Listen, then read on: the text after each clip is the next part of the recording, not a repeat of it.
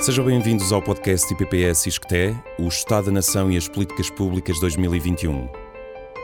Governar em estado de emergência, com a coordenação de Ricardo Paes Mamed e Pedro Adão e Silva.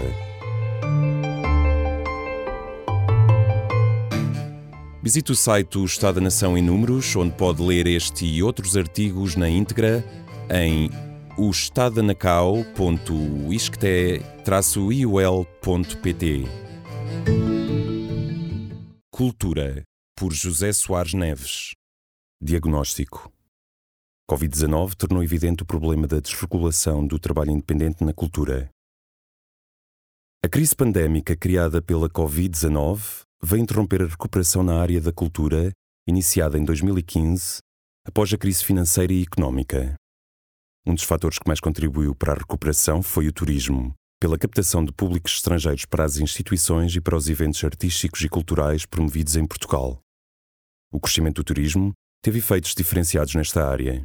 Beneficiou mais as instituições do património e os eventos sazonais de música ao ar livre, como os festivais, e dentro destes os festivais de música popular, que tiveram no período até 2019 acréscimos significativos da procura. O crescimento do turismo teve também impactos diferenciados nos setores económicos público, privado lucrativo e privado não lucrativo. Se no domínio do património, predominantemente público, o efeito se refletiu no acréscimo de receitas que permitiram mitigar a escassez do financiamento público, já no setor privado lucrativo, iniciativas empreendedoras tiveram condições para se multiplicar, o que significou mais eventos, com mais recursos financeiros e mais meios humanos mobilizados. Muitas destas iniciativas foram levadas a cabo com base em trabalho independente, que tem uma dupla característica. Por um lado, trata-se de trabalho ao projeto, intermitente, ou seja, alternando fases de trabalho e remuneração com fases de paragem de atividade e consequente ausência de rendimento, e por outro lado, de relações laborais precárias nas suas várias formas, sem contratos formais ou com contratos a tempo parcial ou temporário. De acordo com a Eurostat, os trabalhadores independentes representam cerca de um terço do emprego cultural no país. Em 2019 eram 32%. De certo modo, a fase de expansão do emprego cultural ocultou um déficit estrutural que se viria a revelar dos mais críticos no contexto pandémico: o da regulação laboral independente na cultura. É um déficit que se refere a uma das três funções do Estado, a que visa mediar processos da sociedade civil entre privados e destes com as instituições do Estado, designadamente com o sistema da segurança social. Ainda quanto ao emprego cultural, do lado do setor público, o panorama dominante era de estagnação, se não mesmo de retrocesso. Deve ser tido em conta que as medidas de austeridade postas em prática durante a crise de 2011 a 2014 tiveram um foco especial no setor público, com cortes significativos nos orçamentos, afetando recursos humanos disponíveis, já muito debilitados por anos de políticas de redução dos efetivos nos serviços públicos, como forma de reduzir a despesa pública. A recuperação no nível dos orçamentos do Ministério da Cultura, que se verificou com continuidade após 2015 e se acentuou em 2018 e 2019, na verdade não se refletiu nas verbas para os recursos humanos, que representam perto de um terço do orçamento do Ministério. Este manteve-se assim como um dos principais déficits estruturais para o desenvolvimento da área da cultura, afetando diretamente o setor público e a gestão das suas instituições.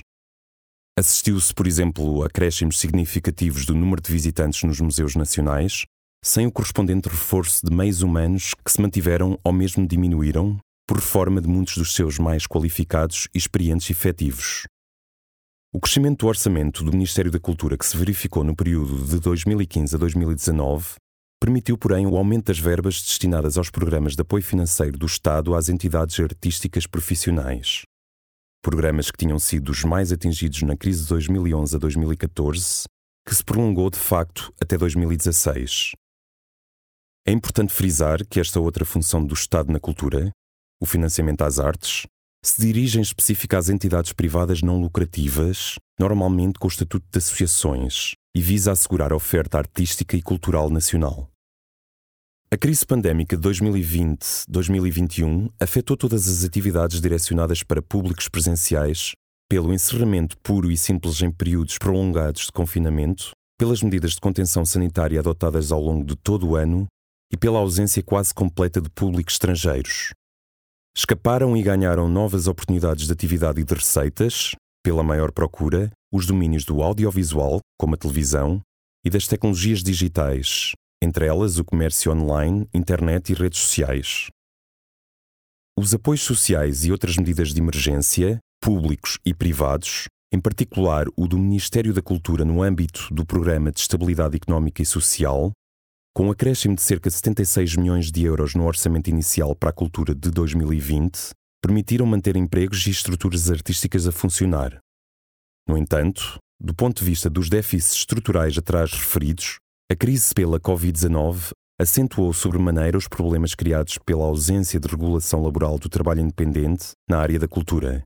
De facto, os efeitos mais negativos recaíram nos trabalhadores sem vínculo permanente, independentes como artistas, técnicos, autores e mediadores, que sofreram uma quebra abrupta ou mesmo a ausência absoluta de rendimentos e se viram numa situação de desemprego não formal, sem disporem de todo ou dispondo apenas de uma frágil proteção social.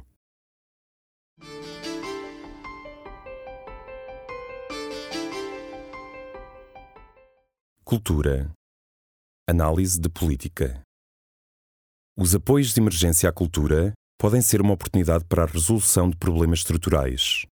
Os apoios de que a cultura beneficiou durante a crise pandémica atravessaram diversas fases, acompanhando a evolução da crise sanitária e em articulação com as medidas de suspensão e de encerramento das atividades adotadas em cada momento. Esses apoios incluem medidas gerais aplicadas a todas as áreas, tais como medidas de apoio às empresas, layoff simplificado, apoios a sócios gerentes e a trabalhadores independentes, mas também medidas específicas. Para além das diversas medidas pontuais, os apoios à cultura constam de dois conjuntos de medidas. Um incluído no Plano de Estabilidade Económica e Social, de maio de 2020, no valor de 76 milhões de euros, e o Apoiar Cultura de fevereiro de 2021, com uma dotação inicial de cerca de 46 milhões de euros, acrescidos do apoio extraordinário aos profissionais da cultura e dos apoios no âmbito da DG Artes, Direção-Geral das Artes. Estes dois conjuntos de medidas correspondem a diferentes contextos da crise e têm objetivos diferentes.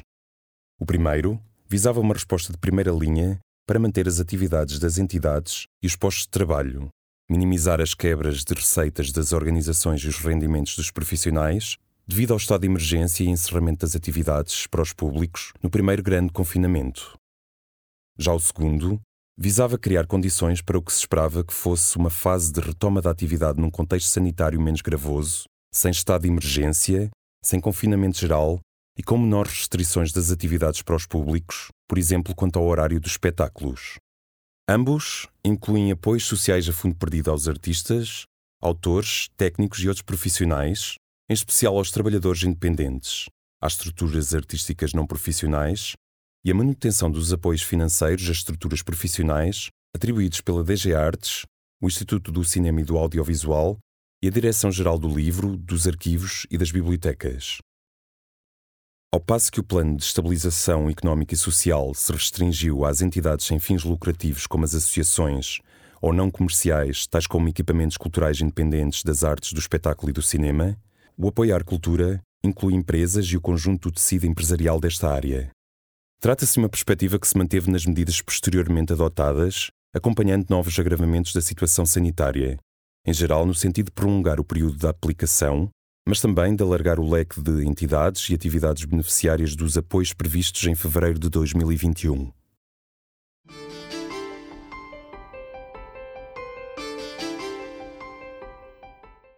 Medidas extraordinárias de apoio aos trabalhadores independentes. Entre as medidas adotadas pelo Governo na área da cultura, as direcionadas aos trabalhadores independentes foram as que registaram maior contestação. As sucessivas manifestações e tomadas de posição de profissionais e de associações e sindicatos, bem como dos partidos da Assembleia da República, criticaram as limitações do universo abrangido, as condições de acesso, os montantes dos apoios individuais e a lentidão dos processos.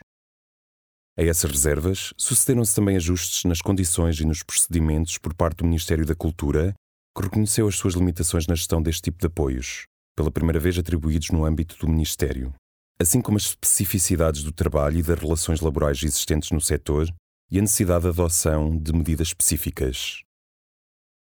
Se bem que as características de intermitência e precariedade do trabalho independente na cultura sejam conhecidas, o conhecimento sobre a realidade portuguesa era largamente deficitário em Portugal, designadamente quanto aos perfis laborais, aos níveis de rendimentos e às relações com a administração tributária e a segurança social.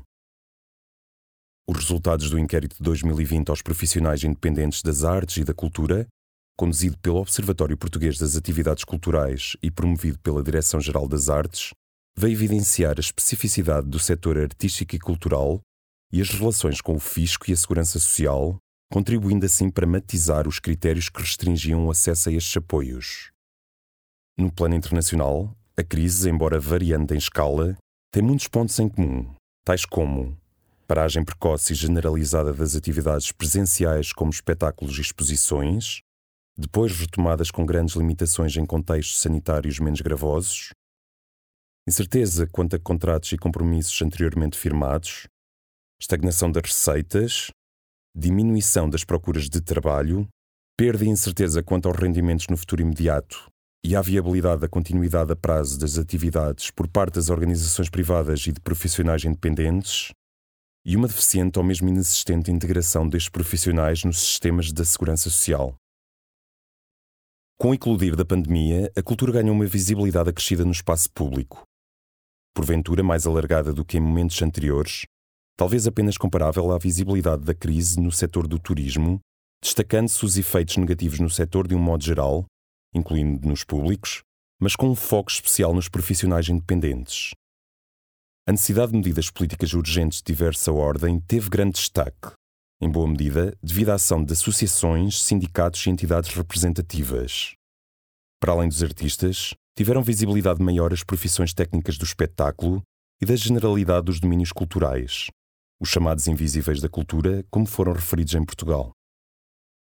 O conjunto das medidas adotadas mostrou a complexidade do que designamos por cultura e a importância da intervenção específica do Estado nesta área, apesar dos baixos orçamentos de que dispõe nas políticas culturais nacionais, mas que acabaram por ser reforçados no quadro das medidas adotadas. Os estudos, entretanto realizados, mostraram bem todos estes aspectos e destacaram os graves efeitos económicos, sociais e culturais nos profissionais independentes do setor criativo e cultural. E dentro destes, nos trabalhadores informais sem contratos e relações laborais formalizadas, ou exercendo a sua atividade na área em complemento de outra, considerada primária.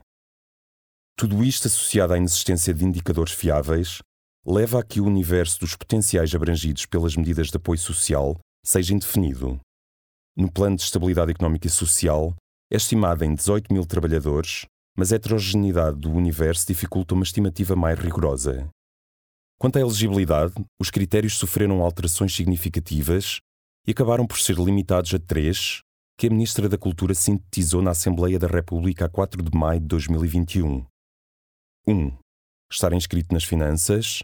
2. Ter atividade registada no setor da cultura em 2020. 3. E ser trabalhador independente. Do ponto de vista dos montantes dos apoios, a referência é o correspondente a um indexante de apoios sociais, mais conhecido por IAS, ou seja, 438,81 euros por trabalhador, para um número de meses previamente determinado no anúncio das medidas. O balanço da sua aplicação ainda é incerto. Na mesma intervenção da Ministra da Cultura, é referido que o número de trabalhadores abrangidos pelo apoio social é 3.197 e o montante atribuído pelo Ministério da Cultura e pelo Ministério da Segurança Social corresponde a cerca de 29 milhões de euros permanecem aberto quantos e porquê não beneficiaram de apoios.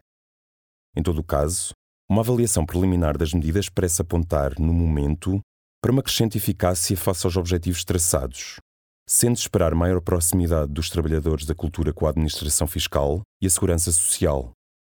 Por outro lado, o conhecimento acumulado ao longo do processo parece ter permitido esclarecer as especificidades da área da cultura perante os setores da administração pública envolvidos nos apoios, tais como a cultura, as finanças, a segurança social e o trabalho.